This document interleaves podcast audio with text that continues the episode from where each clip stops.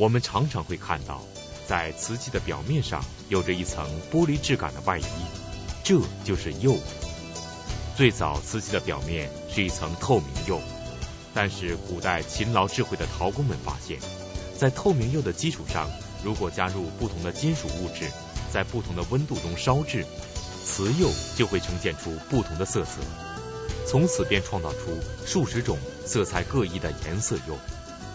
颜色釉瓷器多为单色釉，其表面晶莹夺目，釉色绚丽多彩，色泽经久不变。曾经被有些人誉为人造宝石而备受世人珍爱，甚至于许多颜色釉的特殊品种一直为皇家所专有，严禁民窑烧制。在古代，颜色釉瓷的配料和烧制是十分困难的，所以民间曾经流传过“千窑难得一宝，十窑九不成”的说法。而且在颜色釉的稀世珍品中，传统的制作方法可谓不惜工本。有的古代烧制颜色釉的配方中，就不仅有珍珠、玛瑙、宝石等，甚至还需加入黄金，其配料之广、价格之高，让后人惊叹。那么，在色彩品种繁多的颜色釉之中，为什么红、黄、蓝、白四种颜色竟然能够打败其他色彩，成为颜色釉的主色调呢？这四个颜色的神奇之处到底在哪里？收藏专家、观复博物馆馆长马维都先生。为我们讲述颜色釉的分类和典故，颜色釉传奇。我们这一讲开始讲颜色釉，这一讲主要讲呢蓝、黄、红、白四个颜色。首先我们要说两个跟这个颜色相关的古代制度。第一个呢是祭祀制度。从远古时期起啊，古人就开始祭天地日月。北京现存的天坛。地坛、日坛、月坛，就是明清两代帝王的祭祀之地。天坛呢是蓝色，地坛呢是黄色，日坛呢是红色，月坛是白色。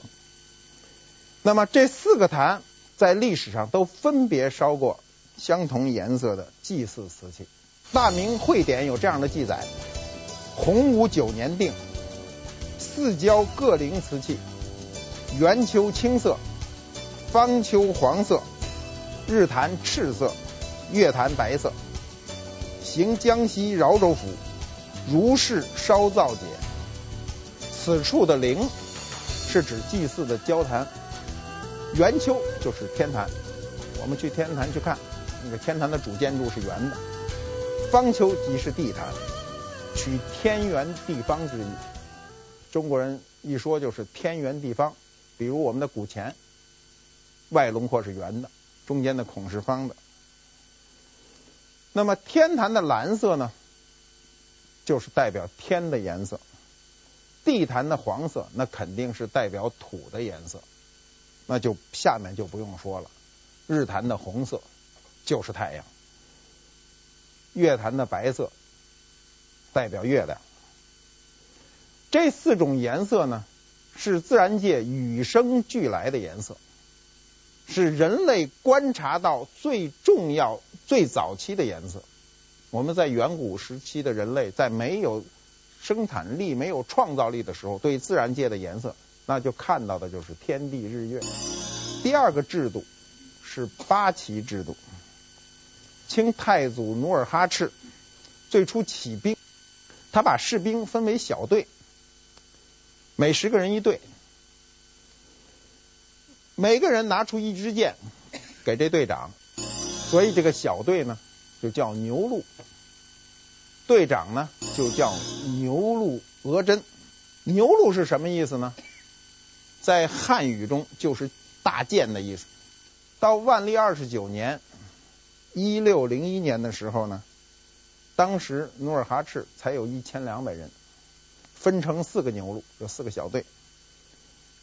用旗色划分，他选择的颜色就是黄、白、红、蓝，就是这四个自然之色。这四色就是八旗之初。随着努尔哈赤的不断的东征西讨，增加了满洲、蒙古、汉人的士兵，实力不断的增强。于万历四十六年，增编四旗，他没有再选其他的颜色，他仍在这四个颜色中镶一个边儿，来区别那四个本色。红旗镶的是白边儿，其他三色都镶的是红边，这样就凑成了右四旗。加上原来的四旗，这就是八旗的来历。那么到皇太极做皇帝的时候呢，增加了蒙古八旗和汉军八旗。从以上两个制度中呢，我们可以看出来蓝黄红白呢这四种颜色在宫廷中的一个重要性。祭祀制度、军队的制度非常的重要。那么就是这些颜色。所代表的瓷器呢，它的出现反映了一种皇家思想。通过马未都先生的讲述，我们了解到蓝、黄、红、白这四种颜色釉和皇家思想有着密不可分的联系。就在五彩缤纷的颜色釉瓷器当中，有这么一种颜色釉，它不但深得元代统治者的喜爱，而且由于它的出现，使得景德镇瓷器。坐上了瓷器界第一把交椅的位子，同时还成就了元代青花霸主的地位。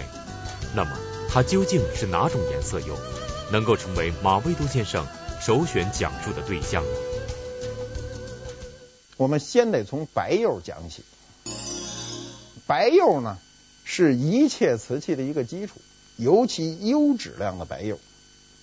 景德镇元代白瓷的出现，是导致景德镇瓷器最终坐上第一把交椅的一个保证。元青花呢，之所以有霸主地位，是因为有白釉的出现。如果我们没有白釉，就不可能在上面画出那么亮丽的青花来。如果我们设想那个地子的颜色发黑发闷，都不可以使青花显得亮丽。元以后白釉的流行呢，很大程度上跟元人的统治有关。元人是提倡白色的，上白，崇尚白色。究其原因呢，有人认为蒙古人以奶食为主食，所以他上白。那么我们有一个问题，就是。成吉思汗生前的时候，他骑什么颜色的马？听到这儿，应该可以反应过来，他一定骑一匹白马。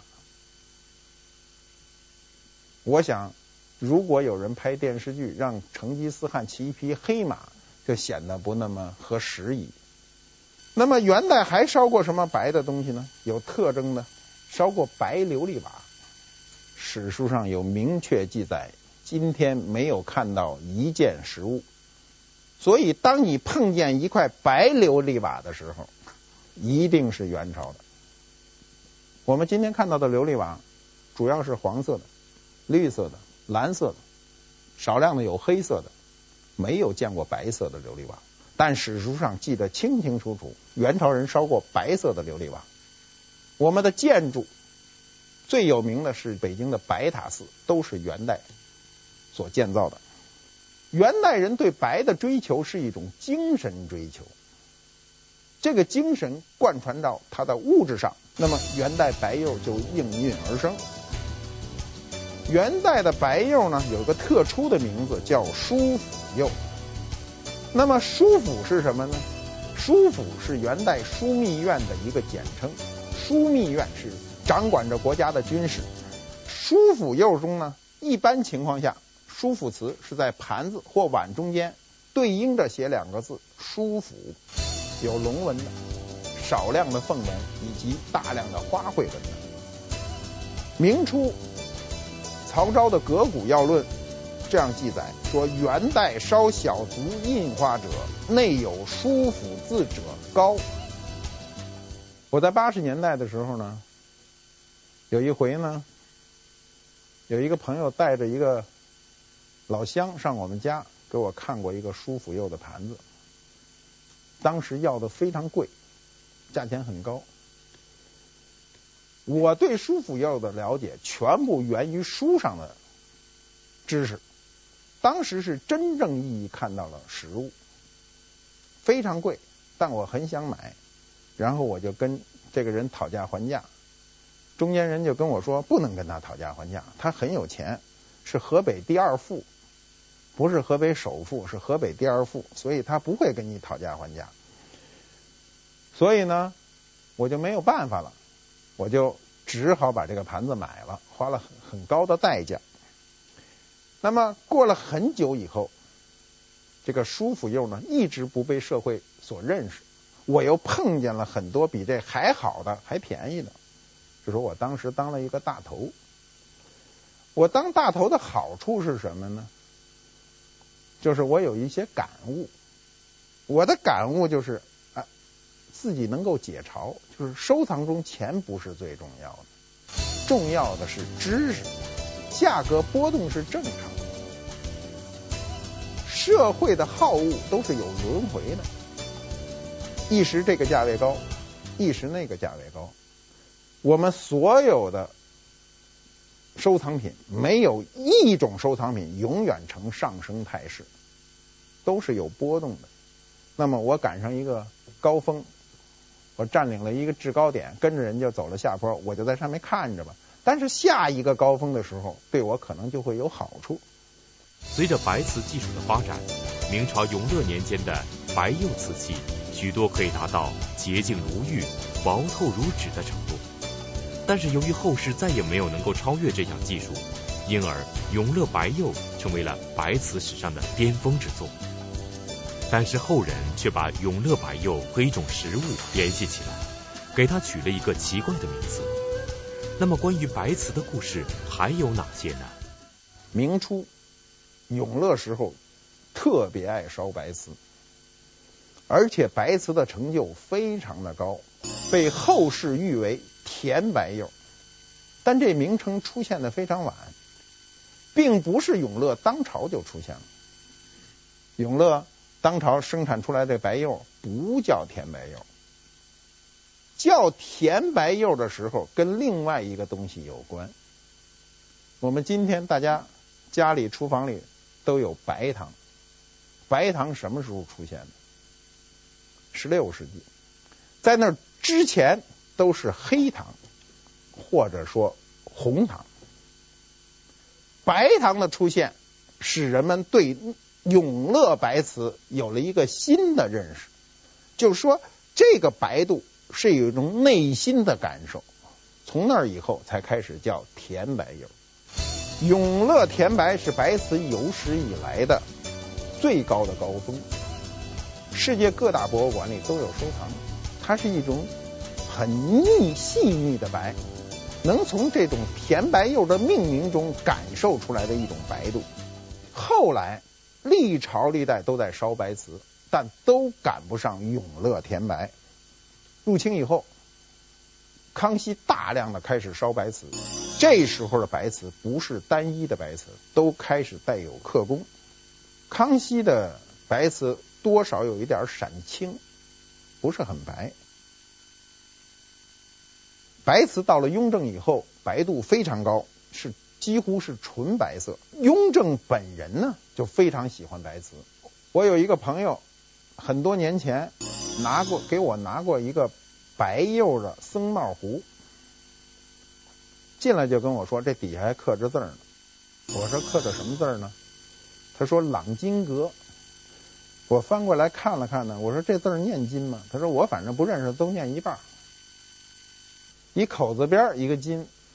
我说这个字呢，念吟，跟吟诗作赋的吟是通假字，朗吟阁。他说这朗吟阁哪来的不知道，这壶看着胖胖的啊，不怎么好看，白的嘛，没有纹饰。他说不贵。我说这东西非常的重要。朗吟阁是雍正在即位之前自自己的私邸，雍亲王的私邸，就是他们家。可见这东西的重要性。那么，你作为收藏的时候，你一定要知识要全面。所以，人在收藏的时候要勤快，不明白的查书，书上有没有？一定有，要不然我也不知道。我也是从书上查来的。我不比我不比他聪明，我只是比他勤快而已。所以学习上就非常忌讳犯懒。我们在学习的时候，很多时候就是犯懒，比如懒得去查资料。有时候你碰到一个问题，你查资料可能要查半天，你一懒就划过去了。可恰恰是这个知识，在某一天某一刻会起作用，会让你受益。可你浪费了这个时这个机会。乾隆以后呢，白瓷就变得非常的娴熟。他因为娴熟，他就不追求了。我做起来很容易。非常白，很漂亮。那么乾隆过后，白瓷就不太作为艺术品种了。红釉的烧制可以追溯到北宋初年。由于受到技术限制，真正优良的红釉是明朝初年创烧的宣德红釉，颜色犹如刚刚凝固的牛血。但是面对存世不多的宣德红釉，收藏界对它的判断很容易产生分歧。当一个被其他收藏家否定的红釉碗出现在马未都面前时，他能否鉴别出真伪呢？他能否让那个犹豫的收藏者相信自己呢？广告之后，请继续关注。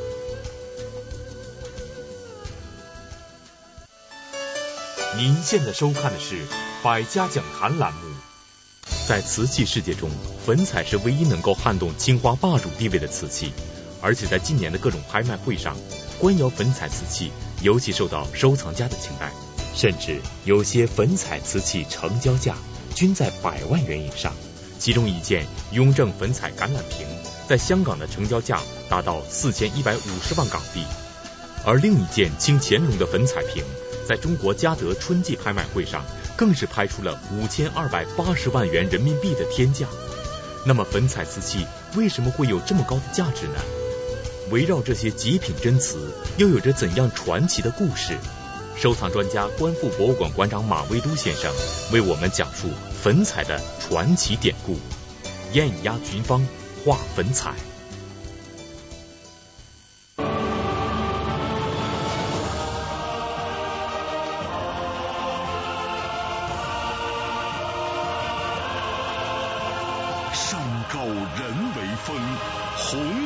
集团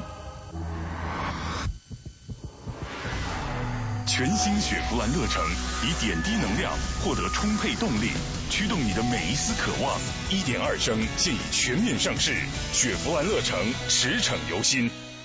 步步高 iBox 学习机，快乐升级。文科、理科加英语，联机学习有兴趣，兴趣激励法，快乐爱学习，步步高 iBox 学习机。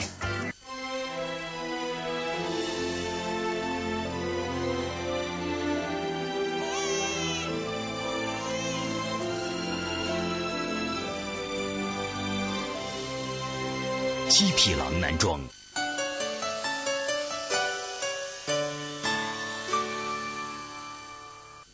我曾经碰见过一个一个学生，他呢拿过一个红釉碗给我看，我说这东西是对的，他说他找别人看了，别人都说不对，他说他拿不定主意买不买，我说这东西肯定是对的，他说你怎么能有这个把握呢？我说书上写了。书上写呢，说色红如日，用白锁口，什么意思呢？就说这红釉啊，宣德的红釉颜色非常的红，但是口沿上有一圈白。我说你注意过没有？这个碗的口沿是白的。他说哦，是这么一个道理。他又去找了人看，他又找人去探讨，抱着这个这个抱着这个这只红碗呢，到处去询问。回来我就跟他说：“我说收藏啊，最忌讳的就是你这种左右摇摆。你不能够看懂的时候，你应该相信一个你可以相信的人。如果你这一点把握都不敢都不能做出的话，你抱着这一个碗，我说你听一百个人就有一百个意见，你最后就要放弃此事。所以最后你一定要拿一个准主意，即便错了，也获得一次经验。元代呢就有红釉烧造，跟釉里红同时，但它的存世量非常少。明初呢，我们讲过红釉跟朱元璋个人的爱好有关。永宣时期呢，红釉就开始呢成熟起来。我们看一下片子，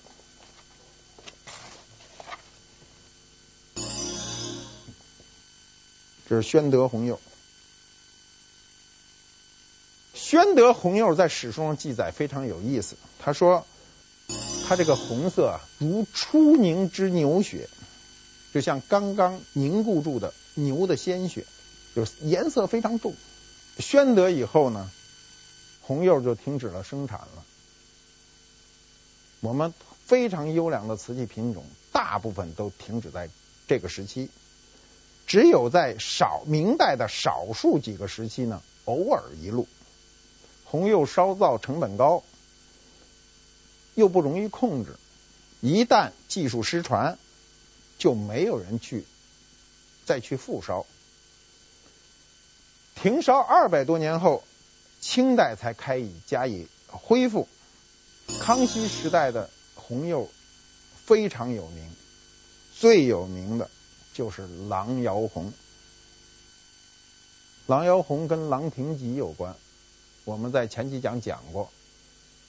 宫廷派下去的督窑官，郎廷吉当时对红釉痴迷，经过反复试验，烧造出来了一种。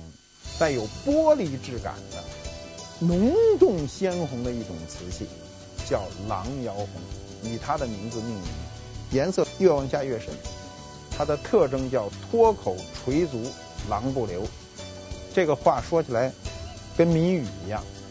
什么叫脱口？是指它在口沿边上露出一圈灯草色，就是一层白白的颜色。红釉到足部的时候。就垂的比较多，积累积累的比较多，这叫垂足。但是它不会流过圈足，所以叫郎不流。我早年特别爱逛天津的市场，当时北京呢没有这样的地摊儿，天津沈阳道是有地摊的。我们都早早的，每天天不亮，不是每天，每一次去的时候天都没亮，就到了这个地摊上。然后在茫茫的人海中寻找你喜欢的东西。但是有一次我去天津去办事儿，到那个市场的时候已经接近中午十一点了。但因为每次去都是清晨，所以那个感受觉得有一上午的时间。我一去就看到了一块狼妖红的盘子，跟这个摆摊的人讨价还价。当时应该说非常便宜，他只跟我要八百块钱，我就说能不能四百、五百、六百，反正不愿意给八百。然后他说，呃，少了八百我不卖。我说你见过那卖菜的吗？那卖菜都是早上贵，到中午便宜。啊，割割蔫了就便宜。他说我这就不能便宜。然后我就拿出了那种惯用伎俩，就是绷着，我先去转一圈，回来再说。我崩完这一圈回来呢，这人找不着了。为什么呢？我的时间观念老是过去的时间观念，认为我是早晨到达的，他且在那儿待着呢。但是我那天到达那个市场的时候，已经是临近中午了。这摊主绷不住劲儿回去吃午饭了，他走了。对我来说，这就叫煮熟了的鸭子就飞了。那我至今也没买到过这么便宜的狼窑红坛子。想来想去呢，还是那句话管用，就是该出手手时就出手啊。当时该出手时没出手，所以就吃了大亏。康乾以后呢，红釉就变得非常非常的丰富，比如高温釉中呢有霁红、豇豆红、窑变红。低温釉里呢有珊瑚红、胭脂红、矾红，它有各种红色。红釉是非常丰富的一种品种。在元代和红釉同时出现的还有蓝釉，元代的蓝底白龙纹梅瓶，作为国宝级蓝釉瓷器，目前在世界上仅存在三件，分别收藏在北京颐和园、扬州博物馆和巴黎集美博物馆。由于北京和巴黎的藏品都有不同程度的瑕疵，因而扬州博物馆完美无缺的馆藏白龙纹梅瓶，就成为了独一无二的文物精品。而扬州得到这件国宝级瓷器，其中还有一段传奇的经历。元代的蓝釉跟红釉呢同时出现，元代的蓝釉呢往往都带有反白纹饰。比如这件，这片子有点黑呀、这一件蓝底白龙梅瓶啊，是早年扬州文物店收购的。由于历史久远，故事版本很多，我听过无数种版本。最有意思的版本呢，是说当年有一个农民呢，扛着两个这样的瓶子，走到了扬州文物店。让他们收购一个瓶子，就是这件；另外一件呢，有一点残，口上有一点破。然后工作人员就说：“这东西不错啊，挺漂亮的，我们给你八十块吧。”八十块在当时是非常大的价钱。这个农民就把这个好瓶子卖给了扬州店，那个破瓶子出门往垃圾堆里巴拉就给扔了。这就是这个瓶子富有传奇色彩的一个故事，我们就是当故事来听。那么这个故事发生在三十多年前，当时对元元代的这种蓝釉白龙瓶子，全国都没有人能够有认知，认为这瓶子是雍正年间的，是清代的，在他库里搁了若干年以后，才发现这是元代的器物。而且是国宝。宣德以后呢，复烧蓝釉的时候呢，还有两类，一类呢就是这种深沉的蓝色，叫宝石蓝；另外，他发明了一类蓝釉呢，叫雪花蓝，非常富于诗意，学名叫洒蓝，工艺上又叫吹青。我们先看一下它的图片，它身上都呈斑点状。它工艺上呢，它这个釉不是蘸上去的，也不是浇上去的，是用管吹上去的，所以它叫吹青。洒蓝呢，实际上是蓝釉的一个一个变体，它追求颜色的一个变化，追求层次的一个变化。我在很早以前呢，碰见过一个洒蓝的胆式瓶，但上面破了，被店主慢慢用油石给磨得非常平。我当时呢就觉得，哎呀，一个残器买了不是很舒服，但是完整器又非常贵，又买不起。考虑再三，最后还是把这个瓶子买了。买了以后呢，我就搁在我的书架上，一搁十几年，我慢慢的体会出来一个乐趣。我们在收藏当中特别愿意追求的是一种完美，东西一定要完美漂亮。但历史沧桑啊，我们不可能历史上所有完美的东西都完美的保留到今天。遇到任何一次故障，你都可能。危及瓷器本身，我们能看到，有时候能遇到一个残了的瓷器，也是一种幸运。完美本身是人生一种境界，但你要想达到这个境界，不是件易事，很困难。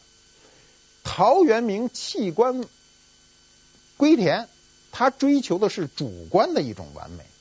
他说：“方宅十余亩，草屋八九间。”他。他愿意过一种农民的生活，他追求精神上的一种完美。我们在收藏当中，有时候东西不完美了，但我们要追求内心世界的完美，这是非常重要的一点。蓝釉在明代一直在烧，没有间断，它跟红釉不一样，红釉老有间断，它没有间断。晚明的时候还非常的流行，但它基本的颜色都是非常深沉的霁蓝色。清代以后呢，蓝釉的变化反而不如红釉多，红釉那恢复起来算一个新品种，所以它的品种非常多，蓝釉反而变化很少，就是在色泽上有变化，由深及浅，呃，由这种霁蓝到天蓝，还有月白色，最浅的蓝色叫月白色。它主要的都是有一些文房小件。晚清的时候，对蓝色的追求呢就没了目标了，所以晚清有一种蓝色叫砖蓝色，颜色发灰，非常不漂亮。黄釉在四种颜色釉中出现的最晚，但是它却最受明清两朝皇室的青睐，而明朝的红质黄釉更是被誉为黄釉中的上上极品。红制黄釉不但颜色漂亮，而且据说你仔细看的话，应该能够在黄润晶莹的釉面上看到血丝。但是马未都先生在三十多年的收藏生涯中，他竟然一次也没有看到老前辈们所说的血丝。那么这款黄釉中的真品到底在哪里呢？红制黄釉真实的面貌究竟是什么样子呢？广告过后，请继续关注。您现在收看的是《百家讲坛》栏目。秦始皇虽然是中国两千多年封建统一王朝的开创者，被称为千古一帝，但是他在登上秦国国君之位的时候只有十三岁，他的权力被母亲赵姬所掌握着。那么，赵姬究竟是如何走上秦国政坛的呢？秦始皇又是如何夺回属于自己的权力的呢？敬请关注系列节目《王立群读史记·秦始皇》第九集《赵姬之乱》。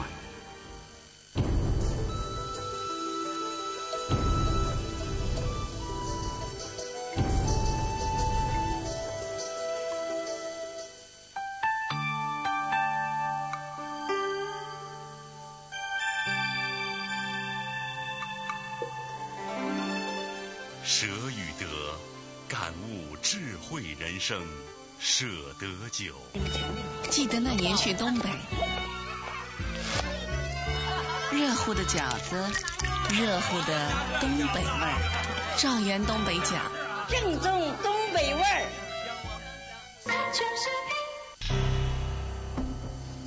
高度决定视野，尺度把握人生。中央电视台科教频道广告，由上海中视国际广告有限公司独家代理。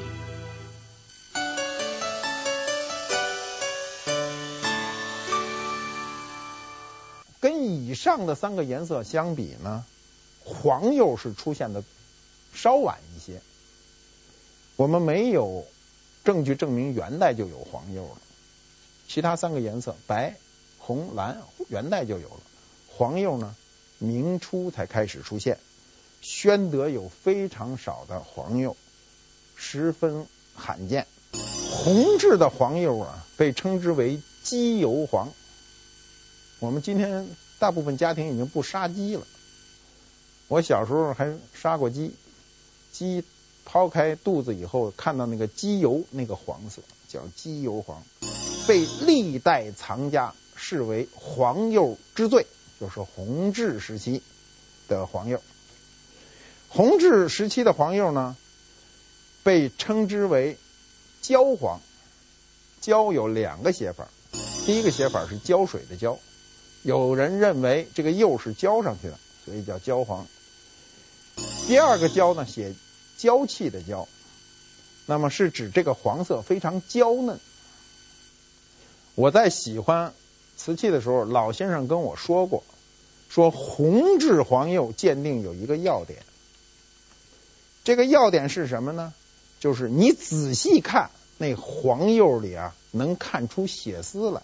呃，从那以后我就记住了他这个要点。看红质的黄釉，我看了快三十年了，也没看出有血丝来。你想想，这瓷器中怎么能有血丝呢？它都是一种以讹传讹。它这种血丝怎么怎么来的呢？后来我推想，一定是从鸡油黄上来的。我们把鸡杀掉以后，肚子里掏出的那块鸡油上面可能带点血丝。清代的黄釉的品种呢，就比较多，有鸡油黄、蛋黄、米黄、柠檬黄。艺术的黄釉呢，主要都集中在雍正以前，但是日用品的黄釉，历朝历代都行为定式，都在烧，这与宫廷的制度有关。黄色是皇家专用之色。主要是因为它谐音，也因为这颜色吉利。清代后妃序列呢，有如下排列：皇后、皇贵妃、贵妃、妃、嫔、贵人、常在、答应，一共八个等级。根据《国朝宫使经费条》的记载，后宫用词分六个等级。刚才说的皇后、皇贵妃、贵妃、妃、嫔这五个等级，一人一个等级。下面的贵人常在答应是一个等级，它使用瓷器分六个等级。我们先看一下皇后是什么样的一个等级：黄瓷盘二百二十个，各色瓷盘八十；黄瓷碟四十个，各色瓷碟五十；黄瓷碗一百个，各色瓷碗五十；黄瓷盅三百个，各色瓷盅七十等等。从这点上看，都是以黄色为主，黄色瓷器是你主要的，其他都不重要。那么下一个等级呢，就是皇贵妃，她用的是白里儿黄瓷碗。皇后用的是里外都是黄的，下面这个等级就是外黄里白。再下个等级是贵妃，她用的是黄地绿龙，这黄都不纯粹了，上面换上一个绿龙。等等等等，它都有规定。根据马未都先生的讲述，我们了解到，在清皇宫中，颜色釉瓷器的使用在等级的划分上是多么的森严，而且明清两代的官窑都严格控制着颜色釉瓷器的生产，严禁民窑烧制，甚至连残次品都是专车送往京城来处理。但是在乾隆年间，却可以公开买卖象征着皇家唯我独尊的御用瓷器，这在等级森严的封建社会里，简直让人不敢想象。那么，这件违反常理的事情背后，究竟隐藏着怎样的缘由呢？乾隆初年的时候，督陶官唐英呢上奏折，督陶官唐英呢，他非常担忧，他跟皇上打报告，他说呀，这烧窑的事儿啊。除了人以外，很多时候是窑火控制，不能我保证你每件都是全美。那么这里呢，每年每一窑里都会有落选的。那么落选的这个数量有多大呢？加起来基本上跟我呈上去的差不多相等。那就说有一半的东西要淘汰。淘汰了以后呢，我既不能送给你皇帝上用。我又不敢流落到民间，我怎我怎么办呢？说我生怕这个事儿办不好呢，被皇上怪罪下来。那么皇上就御批：嗣后缴获不必来京，即在本处变价，亲此。说什么意思呢？以后这个次一等的这个东西不必把它运到北京再处理，你在当地就可以变价处理卖掉，变钱。乾隆八年的时候呢，唐英呢又上了一个奏折。他说啊，这个黄釉的这个瓷器和有五爪龙的呢，他说是皇家专用的，这个次品也不应该流入民间。他说他还是担心，皇上呢又批了一道諭旨：黄器如折所请行，五爪龙者外边常有，仍照原意。他说啊，这黄碗你请的这个奏折，你的要求就照着你的要求去办。这个东西不变卖了，但五爪龙这个事儿啊，因为民间的五爪龙多了，也就不必再去计较，仍照着以前的个规定办。就是换句话说，你可以去卖掉它。那么可见皇帝对黄器的重视超过五爪龙纹。从那以后，这个黄色的瓷器就不能在民间去变卖了。那么我们讲了这四色，蓝、黄、红、白四色，它代表的社会含义呢是非常深刻的。它不仅代表了自然界中的天地日月，更多的表现呢是皇家以皇权思想所设计出来的瓷器。